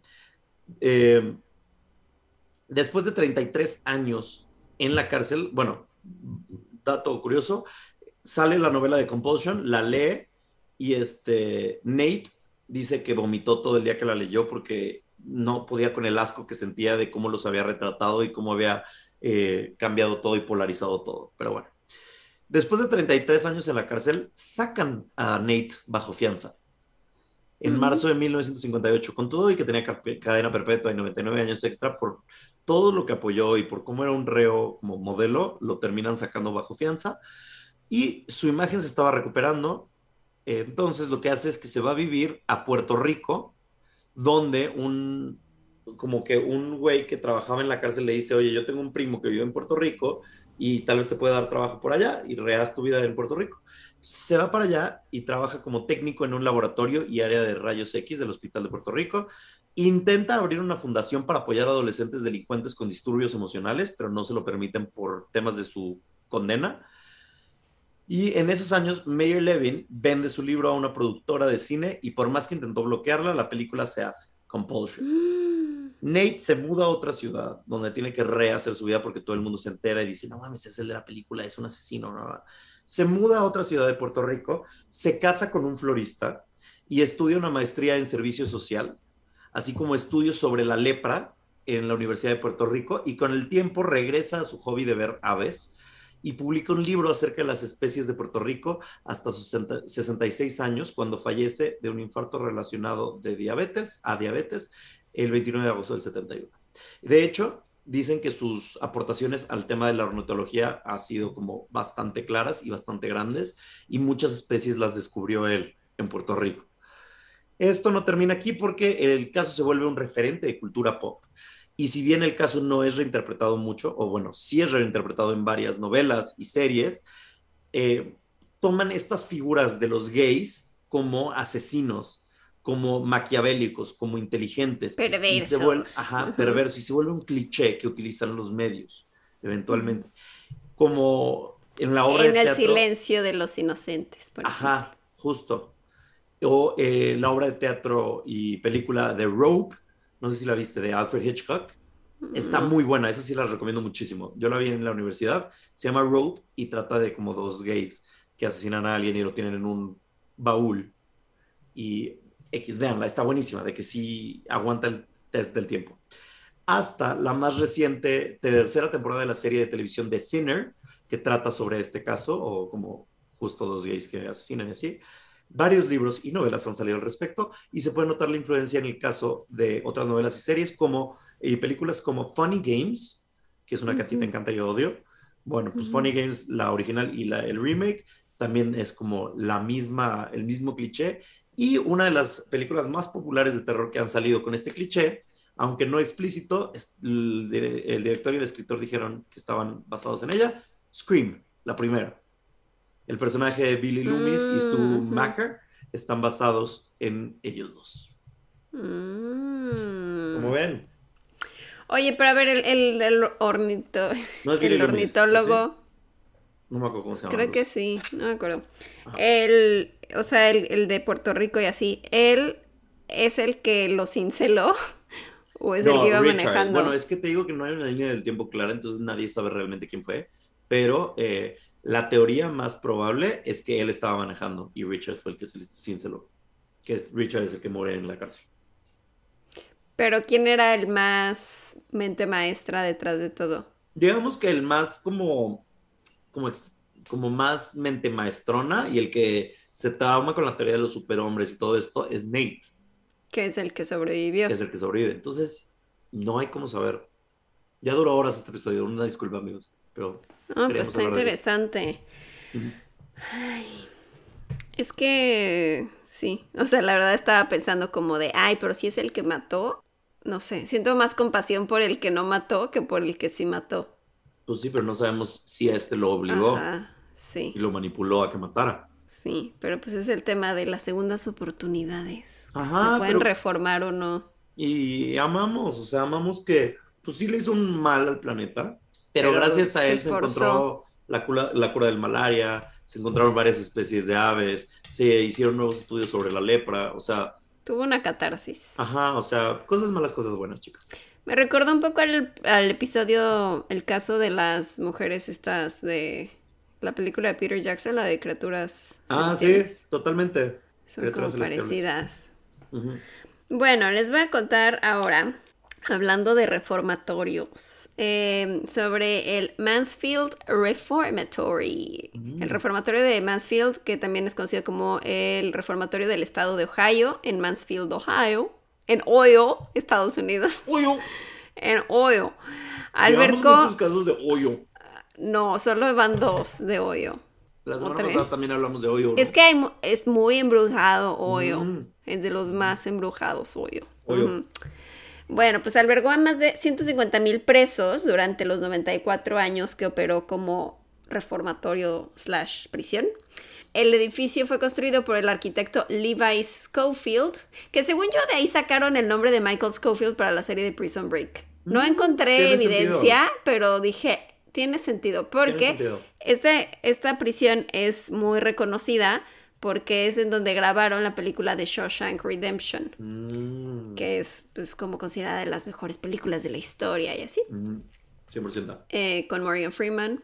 Eh, ay, siempre se me olvida el nombre del otro. Tim Robbins. Tim Roth. Tim, Tim- no, No, no es Tim Roth. Tim Robbins. el otro. Este, originalmente era llamada penitenciaría intermedia porque aceptaban presos. Tim Robbins. Era llamado penitenciaría intermedia porque aceptaban a presos que estaban ya muy grandes para ir a la prisión de menores, pero que habían cometido ofensas menores que no eran tan grandes como para ir a una Mm. prisión. Y entonces mm, empezaron a admitir a los primeros presos en 1896, luego de 10 años de construir este edificio. Y la idea original y con la que inició esta institución era de reformar y rehabilitar que es justo lo que decía este abogado que dices. La meta que tenían era reformar y rehabilitar a los presos y que recibieran ahí tres cosas, religión, educación y trabajo, o sea, los ponían a hacer labores. Te admitían por 18 meses y si mostrabas que habías mejorado, podías salir, pero si veían que no, te quedabas otros 18 meses y pues dicen que el modelo funcionó bastante bien y que tenían una alta tasa de éxito y como que sí notaban una reformación en estas personas, una reforma. Sin embargo, a principios de los años 60, el Estado retiró su financiamiento al modelo de reformación y lo convirtieron en una prisión de alta seguridad, en donde claramente ya las condiciones les valían madres y ya nada más era como de los tenemos que tratar mal porque son presos y punto. Pasaron los años y en los 80 las condiciones se habían deteriorado a tal punto que los presos demandaron al estado de Ohio y la demanda fue exitosa y se inició la construcción de otra prisión cerca de ahí y este lugar al final cerró sus puertas en 1990. Quedó abandonado varios años hasta que activistas locales compraron el edificio, se lo compraron al estado por un dólar y lo renovaron y restauraron y hoy en día es preservado y alberga el Museo de Historia de Corrección del Estado de Ohio. Siendo pues un lugar muy popular para cazadores de fantasmas y de investigadores de lo paranormal, además de que hacen eventos y lo visitan Uh. alrededor de 120 mil personas al año. De que tus 15 años los haces en la, en la Exacto, cárcel. literal sí, porque me metí a la página y decía como de para fotos de prom, o sea, de que del, No del manches. baile de graduación, necesitas hacer previa, previa cita, este, no puedes nada llegar, no sé qué. Y, güey, hacen de todo.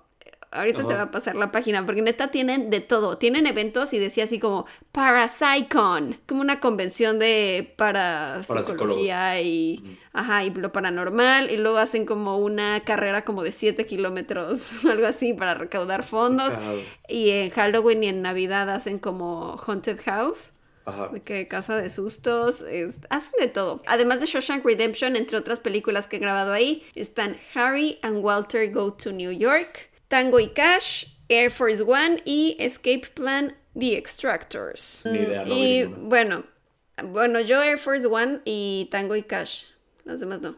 Bueno, y Shawshank Redemption. Ah, y también tienen un tour de Shawshank Redemption. Puedes ir como a las locaciones y porque además hay como un le llaman como el Shawshank Trail, que entonces te llevan como a, creo que dura tres horas y te llevan como diferentes puntos donde grabaron escenas y acabas en la prisión y te llevan a cada locación. y acabas en la prisión y no puedes salir. Sí, y ahí te quedas por siempre. Eh, hasta que haces un hoyo en la pared con una Un cuchara. hoyo. Un hoyo en hoyo. Un hoyo en hoyo. No importaba en realidad, o sea, ya que se volvió una prisión, no importaba cuál había sido tu crimen, algunos de los presos no volvieron a salir de ahí. De hecho, al lado, o sea, como que está la prisión y luego pues, está una reja y después de esa reja hay un cementerio ahí como súper austero que tiene marcadas 215 tumbas y la mayoría fueron enfermedades supuestamente de influenza, tuberculosis y otras enfermedades, pero muchos de los que murieron ahí fue por eh, violencia que se vivía ahí dentro. Además de que muchos se suicidaban para escapar del trato que les daban ahí. Y además muchos eran enviados al hoyo. Ah, vamos. al hoyo, que era el confinamiento solitario y que estaba como en el ¿Así se sótano. le y- decía el hoyo? Sí, le decían el hoyo. ¿The hole? Ajá, y estaba completamente a oscuras. ¿Me estás diciendo que para salir del hoyo, de la cárcel del hoyo, podías hacer un hoyo? Uno, ah, exactamente. Órale, ok. Bueno, es que de sa- salir del hoyo, hacías un hoyo. Sí, un hoyo. O para no ir al hoyo, podías hacer un hoyo en la cárcel de hoyo. Ah, exacto. Ok. Bueno, el hoyo estaba completamente a oscuras, estaba lleno de cucarachas y te daban eh, un pedacito chiquitín de pan y agua cada tres días. Entonces era como horrible y pues sufrieron ahí durante 100 años muchos presos. O sea, no de que se quedaban ahí 100 años, sino que durante 100 años hubo rotación de presos que sufrían en ese lugar. Entonces, obviamente es como el lugar más embrujado de la prisión. Entre los registros que hay, por ejemplo, dicen que uno se llegó a ahorcar, uno se prendió fuego. Hay otro registro que dicen que eh, habían dos que estaban en una celda y que pues solo salió uno y encontraron al otro debajo de la cama muerto. Hoy en día se ha vuelto una de las atracciones para turistas más famosas de Hoyo y mm, entre los incidentes más sangrientos está sucedió en realidad fuera de la prisión, pero en julio de 1948 el jefe de prisión, así como su esposa e hija fueron secuestrados y asesinados por dos presos que habían salido en libertad condicional, pero que querían vengarse de él. Y hubo una búsqueda por seis estados para encontrar a los asesinos y terminó en un tiroteo en donde murió uno de ellos, llamado James West, y el otro, llamado Robert Daniels, fue arrestado. Daniels confesó y pidió la silla eléctrica y fue ejecutado el 3 de enero de 1949. Pero la esposa y hija, ¿qué pedo? ¿Qué culpa? Se quería vengar. Mierdas. En 1950 hubo otro desastre porque el warden, el director de la prisión, no- sé exactamente dónde vivía, según yo como que tenían ahí mismo como una zona donde podían vivir los que Como trabajaban ahí. Ajá, porque pues dice que fue como dentro de la prisión, pero pues estaban en su casa el director, bueno, la, la esposa del director de la prisión y estaba tratando de bajar un alajero del closet y sin querer tiró de una repisa una pistola que tenían escondida ahí. Cuando cayó al piso se disparó y murió. Wow. ¿Cómo murió? Qué destino final. Ajá. Cañón. Diez años después, el director de la prisión, o sea, el esposo de esta mujer, pues tuvo un paro cardíaco en su oficina y se murió. Y hoy en día los guardias aseguran que han escuchado voces de un hombre y una mujer hablando. Son como súper tenues, entonces no se alcanza a entender qué están diciendo, pero son como muy constantes. Y entonces como que pues, se asustan porque piensan que están solos y luego escuchan a dos personas hablando y tratan ahí como de chismear, pero no se entiende qué es. Los lugares donde se han reportado avistamientos son el ala este, están como por orden de menos a más. El ala este, en el primer piso, donde están los baños y regaderas, últimamente en esta zona han demostrado, se ha demostrado mucha evidencia y experiencias. Es raro que pase una noche sin que alguien reporte al menos ver una alguna persona sombra por ahí. En el tercer piso, en administración, se han reportado sombras, voces, pasos y la sensación de no estar solos. En el subsótano se han reportado experiencias y evidencia muy intensa. Esta zona era evitada incluso cuando estaba en operación la prisión. La capilla, dicen que últimamente los fantasmas que están ahí han tocado a la gente que entra a la capilla. Ya se los Ah. están persinando antes de entrar. Andan de toquetones ahí en la capilla. El- en el 4 está el ático oeste, cuando fueron los de Ghost Adventures, dicen que Zach Bagans tuvo una experiencia muy intensa ahí y que se rehúsa a regresar. No sé qué le pasó. Bagans. Zach Bagans. Em, sótano de administración, hay dos entidades ahí, una buena y una mala. También está el bloque de celdas este y oeste, en donde hay constantes reportes de actividad y hubo muchos asesinatos y suicidios ahí. Y en el número uno pues está el hoyo, El hoyo. que pues es como la prisión dentro de la prisión y muchos se suicidaron estando ahí. Muchos de los presos les decían a los guardias que tenían miedo porque los asustaban por las noches y muchos decían que se despertaban porque sentían como si hubiera unas manos invisibles que los arropaban. Que está lindo. O sea, pero sentían como que les jalaban hacia arriba la sábana, como se ponía tensa y los la soltaban y era como de, me tapo. No está mal. No está mal. No está mal. Y luego se asomaban al piso y que se estaban las sábanas metidas como abajo del colchón. Ay, eran limpios. O sea, literal les hacían la cama.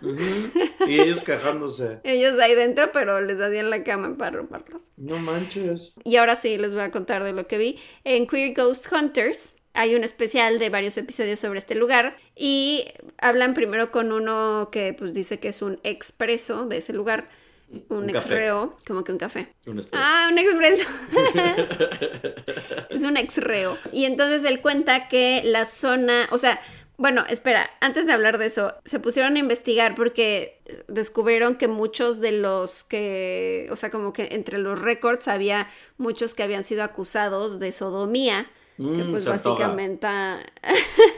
Sí, se Que pues básicamente es esta, o sea, cuando decían como no, es un delito porque hubo una actividad sexual depravada y que en la época era por lo general como si veían una pareja homosexual y decían no, Ay, qué sodomos, rico. sí sodomitas, o cómo se diría. Sí, sí se antoja muchísimo. Y entonces pues si eras sodomita te, te encarcelaban. Y descubrieron al menos 80 jóvenes que fueron encarcelados ahí entre 1886 y 1940 por sodomía. Vieron que en promedio estos jóvenes tenían entre 21 años, pero encontraron hasta de 14 años. Uy, no se antoja.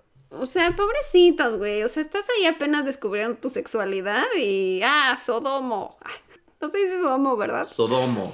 Sodomita. Sodomo. Sodom- Sodomita, te vas a la cárcel, pobrecito.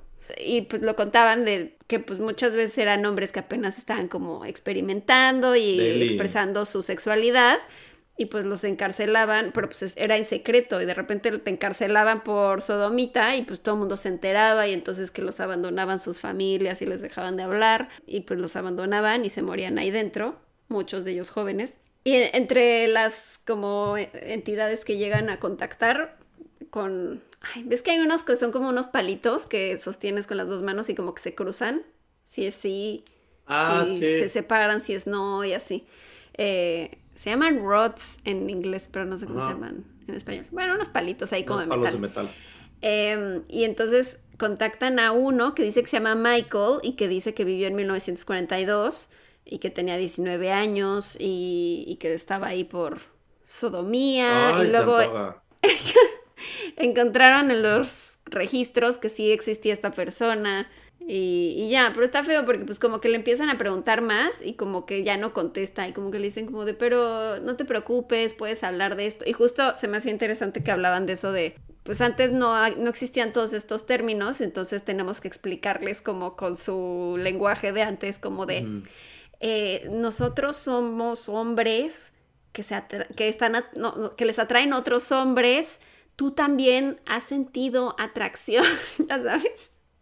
Y el fantasmita, sí, lo amamos. Michael, Gaysper.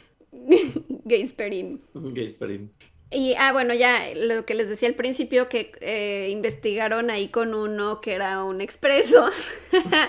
y el expreso les dijo que eh, cuando él estuvo, la zona 3 noreste era la zona en la que encerraban a los presos que se identificaban LGBTQ y que los tenían como en una zona ah, juntos y decían que era por su propia protección, pero que de manera no oficial llamaban esa zona la zona, bueno, el ala de las damas, Ladies Wing.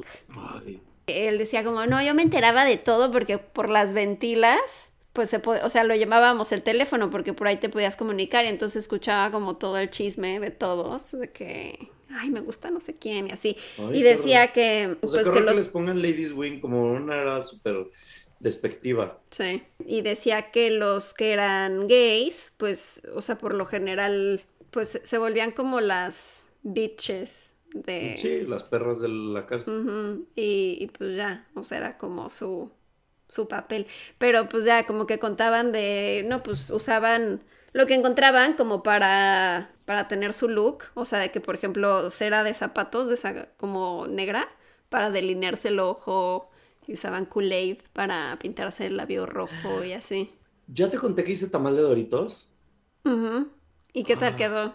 Ah, ¿De ¿ya- Lee? ¿no te he contado? O sea, me contaste que lo ibas a hacer, pero no- Ya lo Ya hice, ya lo hice porque además dicen que se, se generó en la cárcel el tamal de Doritos. Mm. Ajá. No saben, es de las cosas más deliciosas que he hecho con mis manos. No sabes la delicia, Pau. Tienes que intentarlo. Lo voy a hacer. Literal, nada más agarran una bolsa de Doritos, la machacan completamente y luego machacan una maruchan, bueno, una sopa instantánea, la machacas completamente, todo lo que puedas. Mientras más polvee, mejor. Este, yo usé como un rodillo y así. Y luego echas el- la sopa instantánea en la bolsa de los Doritos. Mezclas, ¿ok? Para que esté como Ajá. mezcladas ambas. Y luego le echas pedacitos de queso, queso manchego, así de que con la mano los vas cortando, así chiquitos, y los echas. ¿Ok? Siguiente, revuelves y ahora le echas agua hirviendo, ¿ok? Sí, es lo más gordo del mundo esto. Ajá, no, no, es que ustedes no saben la delicia. Agua hirviendo. Y en cuanto le echas agua hirviendo, doblas la bolsa y la pones, eh, la envuelves en una toalla para que conserve el calor. Y son, creo que eran 10 minutos. 10 minutos lo dejas así, 10, 15 minutos, pon tú. Y luego ya nada más abres la bolsa, la cortas y dejas caer el tamal. Y ya le pones cremita y, y aguacate y así. Uf, no saben la delicia. Uf, Increíble, se los recomiendo. Por favor, ñañer, si lo hacen, mándenos eh, evidencia. evidencia o coméntenos. Y Justo ahorita que decías de eso, eh, comentaban de que unos de los, o sea, el señor ese que era el ex reo, decía que una de las cosas que más les gustaba que como que se inventaban ahí era, no sé de dónde sacaban como cables calientes. Supongo que a lo mejor como trabajaban luego en el taller y cosas así, que les ponían manualidades o labores, como que conectaban estos cables a banquitos de metal y que sobre eso cocinaban como estos sándwiches de queso derretido. Grilled Oh. cheese sandwich. Y entonces llevan uno de esos sándwiches, los Queer Ghost Hunters, como para contactar, así como de sé que te gustaba esto. Trajimos un. Y les llevan también un lipstick, porque, pues, justo como decían, no, pues si le gustaba maquillarse, aunque fuera con Kool-Aid, a lo mejor ven un lipstick y les llama la atención. Y sí, como que Mm. sí se activan algunos de los, de los aparatitos estos de Casa Fantasma.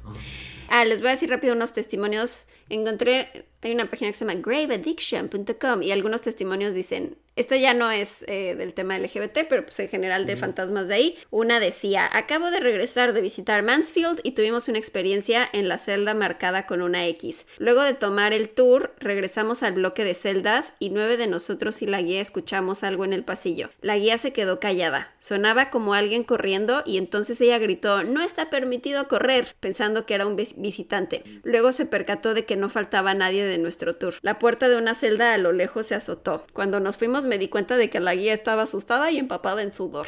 Luego otro dice, nuestro grupo estaba bajando las escaleras de metal de la torre. Mi amigo y yo estábamos hasta atrás y como soy torpe me aferré a la mano de mi amigo y al barandal. De pronto alguien me pegó en la espalda. Me caí sobre mi amigo y acabé en una rodilla y volteé a ver rápidamente quién era y no había nadie. Qué mala onda que vas bajando por... Además esas escaleras de caracol. Sí, Güey, qué ojete fantasma. odiamos las escaleras de caracol en este Sí. En la página de Facebook del Oil State Reformatory eh, hay otro testimonio que dice, en mi última visita a Mansfield, mi cámara y grabadora de voz registraron un golpeteo en las paredes de una celda. Mi amigo y yo pensamos que era código Morse. Mi amigo era militar y estaba familiarizado con el código y escuchamos detenidamente. No era Morse, pensamos que era un código que los presos desarrollaron para comunicarse sin que lo supieran los guardias. El sonido se registró en nuestra grabadora únicamente dentro de esa celda, pero no era eh, no suena en ningún otro momento durante el resto de la visita. Qué fuerte. Ajá. Y también sobre el hoyo, una mujer llamada Sobre el hoyo. Michelle Dice, trabajé en Mansfield el año pasado y me asignaron al hoyo. Uy, no. Éramos yo y otra chica en el espacio vacío, una en cada extremo. Un día escuchamos algo que se arrastraba por el pasillo. Pensamos que eran visitantes que no sabían que estábamos ahí nosotras. Volté a ver a la otra chica y le sonreí como diciendo, vamos a asustarlos. Y ella me sonrió de vuelta. Saltamos y gritamos, pero el pasillo estaba vacío y el sonido paró. Quien se asustó fueron ellas. Ay, no, mija, no hagas eso. Y mira, te voy a mandar la página. Ay, ¿qué es eso? ¿Mataste una mosca? Sí.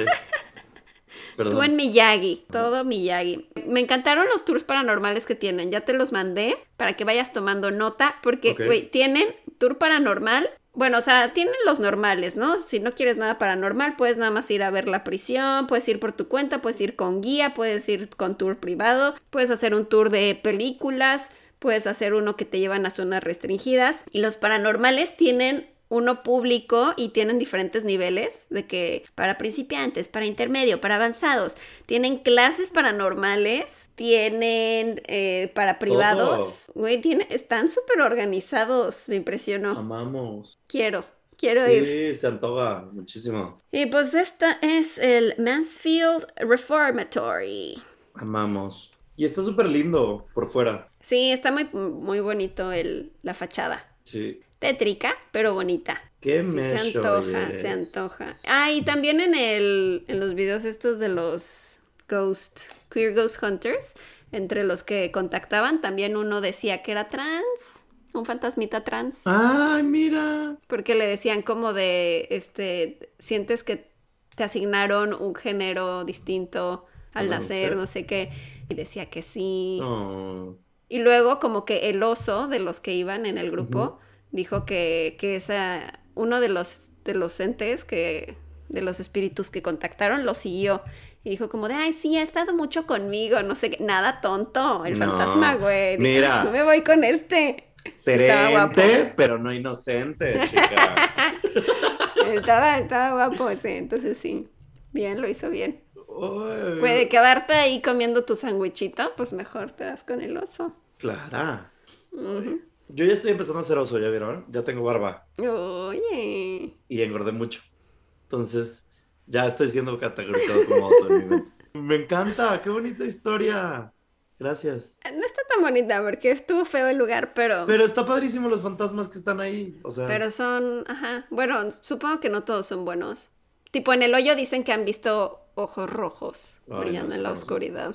eso no nos late. Y ves que uno decían que hay una entidad mala en una de las Pues zonas. es que también, ¿cómo no vas a tener ojos rojos si te estás poniendo Sharpie en el de, de delineador? Sí, ¿Sabes? O sea, cera para zapatos. cera para ojo. zapato en el ojo, ¿cómo no vas a traer el ojo rojo? Tiene sentido.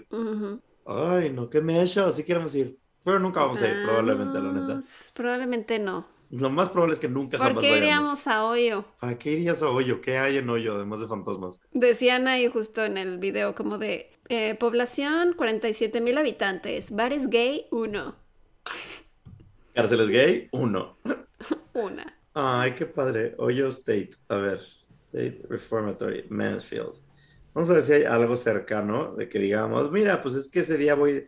Pues está. Es que ¿qué hay en Ohio? En Ohio no hay nada así como turístico, ¿no? Cleveland. Si alguien nos escucha de Ohio, Vaya y mándanos. díganos, díganos. Díganos. Digimon. Digimon. díganos sí, qué o pedo. sea, en coche se hace una hora. Uy, no, sí está rudo. Está Detroit por ahí. Por Detroit. Por si les gusta por Detroit. Ay, muy Pues bien. estos fueron nuestros casos de hoy. Esperamos que les hayan gustado. ¿Cuál va a ser tu frase de despedida? Mi frase de despedida es ñañaras. También aceptamos heteros. Eh, ñañaras. Para salir del hoyo, del hoyo con el hoyo. Mm, nos encanta el hoyo. ñañaras nos encanta el hoyo. Con comezón en el hoyo. ñañaras, literal. ñañaras, comezón Es en el hoyo. en el hoyo. Bueno, pues los amamos. Hasta la siguiente semana que tengamos un pendemonio. O, pues si están escuchando esto en desorden, pues en estos momentos pueden escuchar otro episodio. Así es. O en Patreon. Vayan a patreon.com. Diagonal Anaras Podcast. Vaya. Adiós. Bye. Feliz Pride. Feliz. ñañaras.